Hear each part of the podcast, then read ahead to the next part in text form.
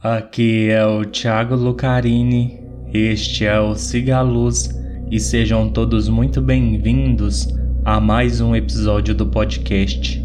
E lembrando que se você tiver um relato e quiser me mandar, envie para o e-mail sigaluzpodcast@gmail.com que a sua história estará sendo contada. E hoje, iluminados, nós temos um especial sobre lendas mexicanas. E o tema desse episódio foi uma sugestão do Alex Campos, lá do Zumbi Careca. Então, bora para o episódio. E vamos começar com uma que está bem fresca na memória de todo mundo, lá de Llorona. Chorar por toda a eternidade parece um preço alto a pagar, mas esse é o destino da mulher que lamenta. A história conta que há muitos anos, um soldado espanhol casou-se com uma jovem de ascendência indígena. O casal viveu feliz e teve dois filhos. Problemas começaram quando, curvando-se à pressão de sua rica família, o soldado deixou sua amada esposa e se casou com uma espanhola da classe Hidalgo. A fúria da esposa abandonada foi tamanha que ela afogou seus dois filhos em um rio próximo e fugiu para a floresta, onde mais tarde se matou. Disse que tal foi a enormidade de seu crime que seu espírito ainda perambula pelo México em busca de seus filhos mortos. Se você ouvir um som de lamento quando estiver no México, pode não ser o vento nas árvores, pode ser La Llorona. Lenda 2 La Isla de las Muñecas ou A Ilha das Bonecas. Uma lenda de origem bem mais recente gira em torno da misteriosa Isla de las Muñecas, na cidade do México. Um homem recluso, de nome Julián Barreira, notou um dia o cadáver de uma menina flutuando na água acompanhada de sua boneca. Barreira afirmou ter ouvido os gritos da menina morta e, como consequência, pendurou a boneca entre as folhas e galhos da floresta circundante para apaziguar o espírito da menina afogada. Outros se juntaram à barreira em bonecas penduradas, e hoje as árvores da pequena ilha estão cobertas por milhares delas. O grande número de bonecas e deterioradas pelo tempo apresentam uma aparência fantasmagórica. Dizem que se você tiver coragem de dar um passeio por lá à noite, você poderá ouvir os sussurros das bonecas. Lenda 3 La Planchada Se você estiver passando um tempo no hospital na cidade do México, procure pela enfermeira fantasmagórica. As palavras La Planchada significam a senhora passada a ferro, e a frase refere-se a uma enfermeira que atendia em hospitais na região central do México. A história se refere a uma enfermeira chamada Eulália, que sempre se apresentava imaculadamente quando estava de serviço com seu uniforme bem passado. Aparentemente, Eulália se apaixonou por um médico do hospital e eles ficaram noivos. Tudo estava indo bem, até que o médico saiu para ir a um seminário médico regular realizado em outra cidade. O médico não voltou do seminário e Eulália descobriu que ele havia conhecido e se casado com outra mulher. A pobre Eulália entrou em declínio e começou a negligenciar a si mesma e ao trabalho.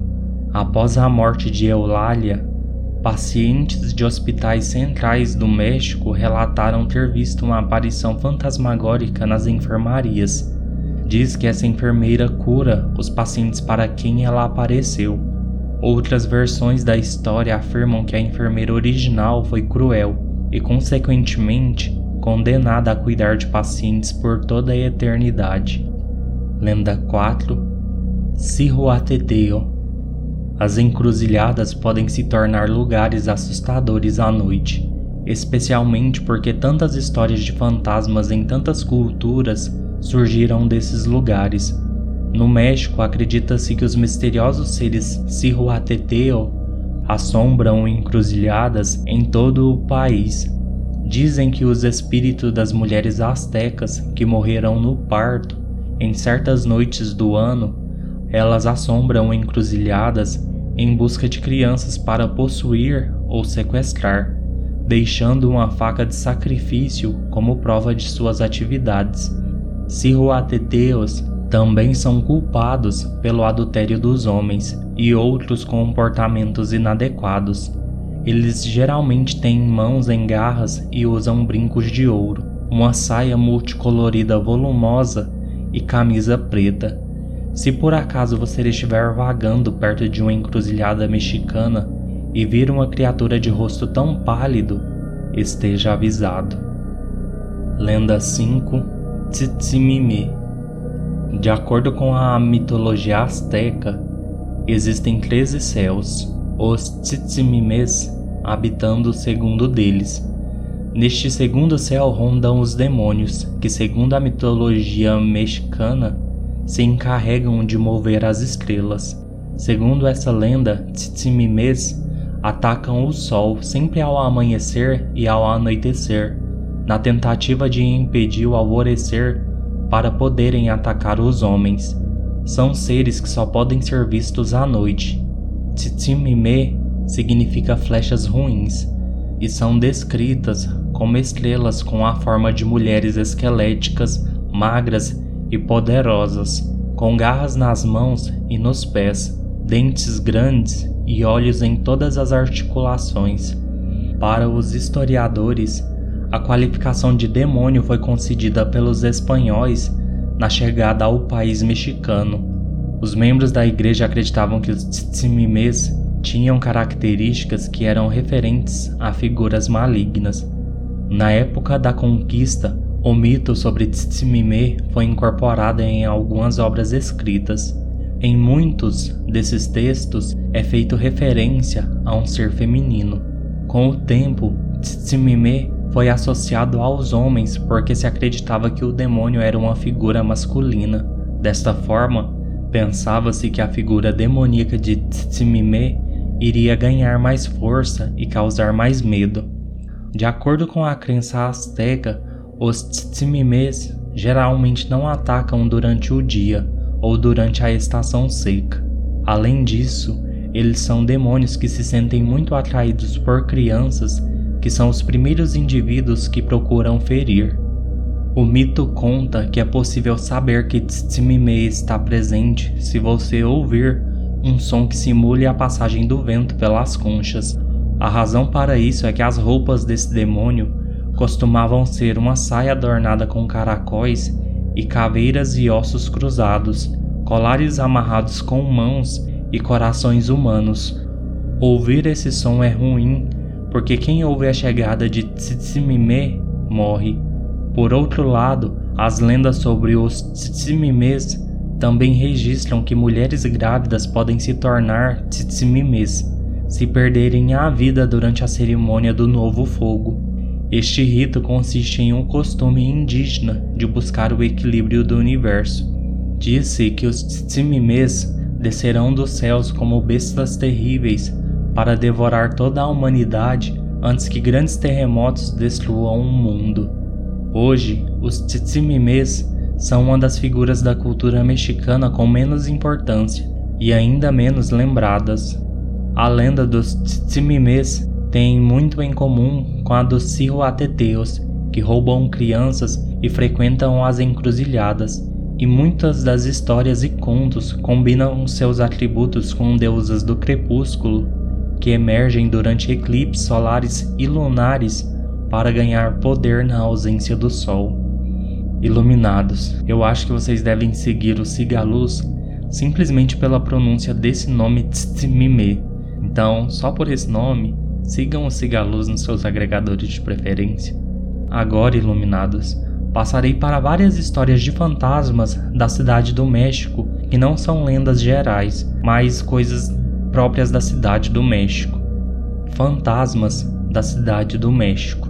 Desde a sua origem, a construção dessa cidade esteve impregnada de misticismo e mistério, e por isso é talvez um dos locais mais sagrados e enigmáticos do México. Construída no lago Texcoco, esta cidade viu mais tarde a conquista espanhola chegar como um ponto de hibridização. Aqui uma cultura caiu e outra se sobrepôs. A luta e a resistência faziam parte de sua memória. uma metrópole com quase 700 anos de história que já abrigou inúmeras histórias. E aqui segue algumas delas. A mulher com a vela da Basílica de Guadalupe. Disse que na Basílica de Guadalupe circula uma mulher com uma vela que nunca se apaga, nem com chuva, nem com vento, e que atravessa as paredes e reza. Na velha basílica disse que os sinos do lugar são ouvidos sem que ninguém os toque. A basílica é um dos locais mais antigos da cidade. Patita. Patita foi um xamã visitado por inúmeras celebridades e políticos após a Revolução Mexicana. Ele morava na Casa das Bruxas, na colônia Roma, um edifício que atende aos clichês para abrigar feitiçaria já que sua arquitetura é peculiarmente macabra. Disse que a Patita ainda vive na casa, ainda vive na casa e que a sua silhueta percorre o local causando ruído e uma presença poderosa. Tlatelolco, crianças estudantes e fantasmas astecas. A Plaza de Tlatelolco tem sido historicamente um lugar sangrento. La Cuauhtémoc perdeu a batalha mais emblemática entre Hernán Cortés. Houve o início abrupto da queda do Império Azteca, com a consumação de uma batalha icônica que causou inúmeras mortes. Neste momento local, o pior massacre de estudantes perpetrado pelo governo em 1968 devolveu o derramamento de sangue ao local. Acredita-se que mais de mil estudantes morreram naquela noite, Finalmente, no terremoto de 1985, um dos prédios principais desabou, matando os que estavam dentro. Assim, é um dos lugares mais permeados pelo rastro da morte em toda a cidade do México. Disse que à noite é possível ouvir sons de crianças brincando, bolas quicando e o eco de sons do massacre estudantil. O fantasma da Imperatriz Charlotte o castelo de Chapultepec, localizado na floresta com o mesmo nome, é um dos locais mais emblemáticos da cidade. Carlota e Maximiliano de Habsburgo moraram lá, um casal de monarcas que governou o México por um período muito curto. Os funcionários do recinto dizem que o espírito de Carlota perambula pelo local. A mulher que nunca viu a vontade de reinar neste país tão longe do seu e cujas promessas nunca se concretizaram. Segundo os ditos, o piano de Carlota só é tocado à noite, e se ouve sons de passos e portas se fechando e abrindo. O menino do estádio Azteca.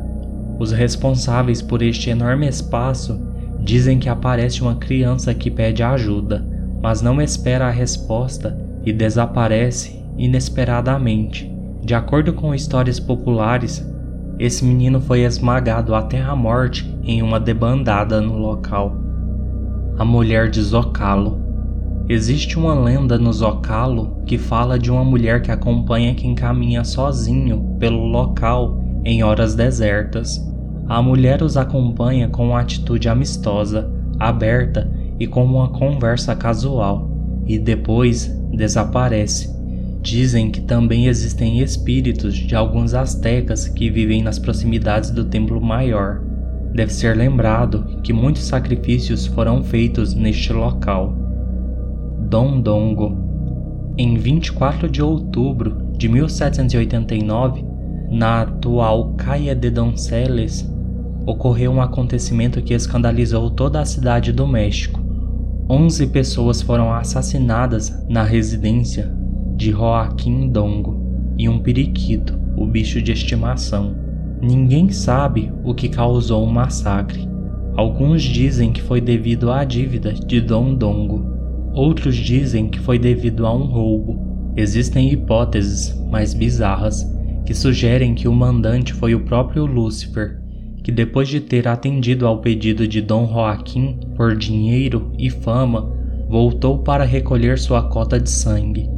Semanas após este evento sangrento, e embora não houvesse evidências suficientes, três pessoas foram presas e condenadas à morte em público. No entanto, toda a sociedade sabia que os três detidos não eram culpados. Todas as capitais apontavam para o demônio como o assassino. Hoje, os habitantes do centro sabem que não devem andar em Donceles à noite, muito menos se for à noite de 23 de outubro, pois dizem que o espírito de Dom Dongo ronda a rua, ainda à procura de seus assassinos. A Freira Cozinheira Em 1912 foi fundado o famoso Café Tacuba, no que foi um antigo casarão do século XVI, parte de um antigo convento de freiras clarissas. Funcionários e clientes relatam que uma sombra difusa é frequentemente vista andando entre as mesas e até mesmo na cozinha. Alguns acreditam que esta aparição é o espírito da irmã Maria Blasa, de Sacramento, uma freira do século XVII que foi enclausurada à força por seu pai para impedi-la de se dedicar ao que ela mais amava, cozinhar. Irmã Maria, já freira, se dedicava a cuidar de mulheres internas do Hospital del Divino Salvador, um asilo que ficava atrás do café.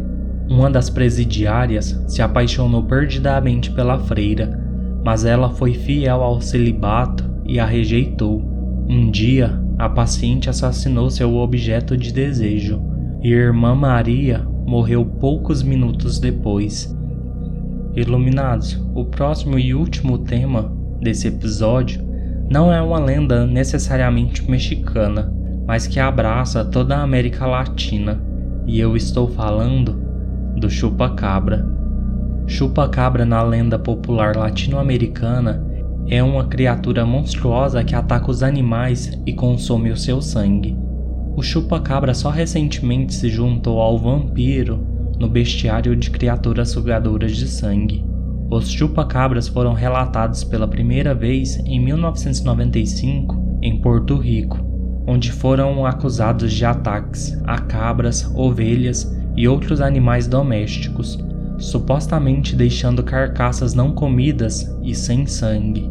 Os avistamentos descrevem uma criatura que fica de pé e se assemelha a um canguru reptiliano ou um pequeno urso com enormes olhos vermelhos e até espinhos nas costas mas as descrições são as mais variadas possíveis. O primeiro ataque relatado eventualmente atribuído às criaturas ocorreu em março de 1995, em Porto Rico. Oito ovelhas foram descobertas mortas, cada um com três feridas de punção na área do peito e supostamente completamente sem sangue. Poucos meses depois, em agosto, uma testemunha ocular chamada Madeleine Tolentino relatou ter visto a criatura na cidade porto-riquenha de Canovanas, quando cerca de 150 animais de fazenda e animais de estimação foram supostamente mortos. Em 1975, assassinatos semelhantes na pequena cidade de Moca foram atribuídos ao vampiro de Moca. Inicialmente suspeitava-se que as mortes foram cometidas por um culto satânico. Mais tarde, mais mortes foram relatadas em toda a ilha, e muitas fazendas relataram a perda de vida de animais. Foi relatado que cada um dos animais teve seu corpo sangrado por meio de uma série de pequenas incisões circulares. O Brasil foi um dos países com mais relatos do caso, e o assunto tomou conta dos noticiários durante alguns meses. Estranhamente, animais estavam sendo atacados em regiões muito diversas e distantes umas das outras. As mortes eram todas muito parecidas e por isso foram todas atribuídas pela cultura popular a um suposto animal conhecido como chupa-cabra. Muito embora suas vítimas não fossem apenas cabras, esteve nas manchetes dos principais jornais durante alguns meses, mas desapareceu gradualmente dos noticiários no final da década de 1990. No entanto, os ufólogos de todas as partes ainda se questionam o que é e como é tal animal, ou ser que teria causado a morte semelhante de tantos animais em diferentes regiões da América. Alguns acreditam que o coiote tenha dado origem ao mito, por ser semelhante ao que é relatado por algumas pessoas. Porém, o modo como as mortes ocorreram ainda é uma incógnita, pois não é característica do animal vez ou outra, ainda surgem relatos de seu ataque. o que a ciência diz. Nenhum espécime real foi encontrado, e os céticos sugeriram que as testemunhas podem ter sido influenciadas por um filme de terror de ficção científica chamado Hollywood Spaces de 1995, que apresenta um monstro de aparência semelhante. Alguns espécimes foram analisados por biólogos e foram descritos como coiotes, cães ou híbridos caninos. Os animais tinham uma aparência estranha devido à queda de cabelo decorrente da sarna, pela infestação do ácaro Sarcopetes scabei. Foi sugerido que os caninos atacavam o gado, porque os efeitos debilitantes da infestação colocavam as presas selvagens naturais destes animais fora de seu alcance.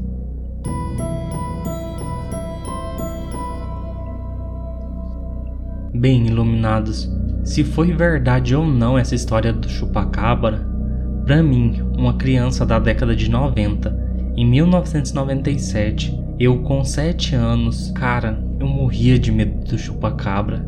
Mano do céu, eu morava numa região de chácara, de frente tinha um milharal. Ao final da rua das chácaras havia uma mata enorme, de frente havia outra mata. Quando minha mãe me pedia para me fazer qualquer coisa à noite, eu ia morrendo de medo, mas morrendo de medo. Sendo verdade ou não, o chupacabra me marcou profundamente. E na minha opinião, tem alguma coisa muito esquisita nessa história. Eu de verdade não acho que foram esses cachorrinhos aí com sarna que fizeram isso, não. Bem, iluminados, este foi o episódio de hoje. Espero que tenham gostado. Curtam, comentem, avaliem o podcast nos seus agregadores de preferência. Sigam o podcast também, sejam nas redes sociais ou pela plataforma que vocês ouvem o podcast. Venham fazer parte do podcast me mandando seus relatos. No mais, fiquem todos bem e siga a luz. Os membros da igreja acreditavam que os tis... Os membros da igreja acreditavam que os tis... Nossa. e que sua silu... silu... Nossa. Silhueta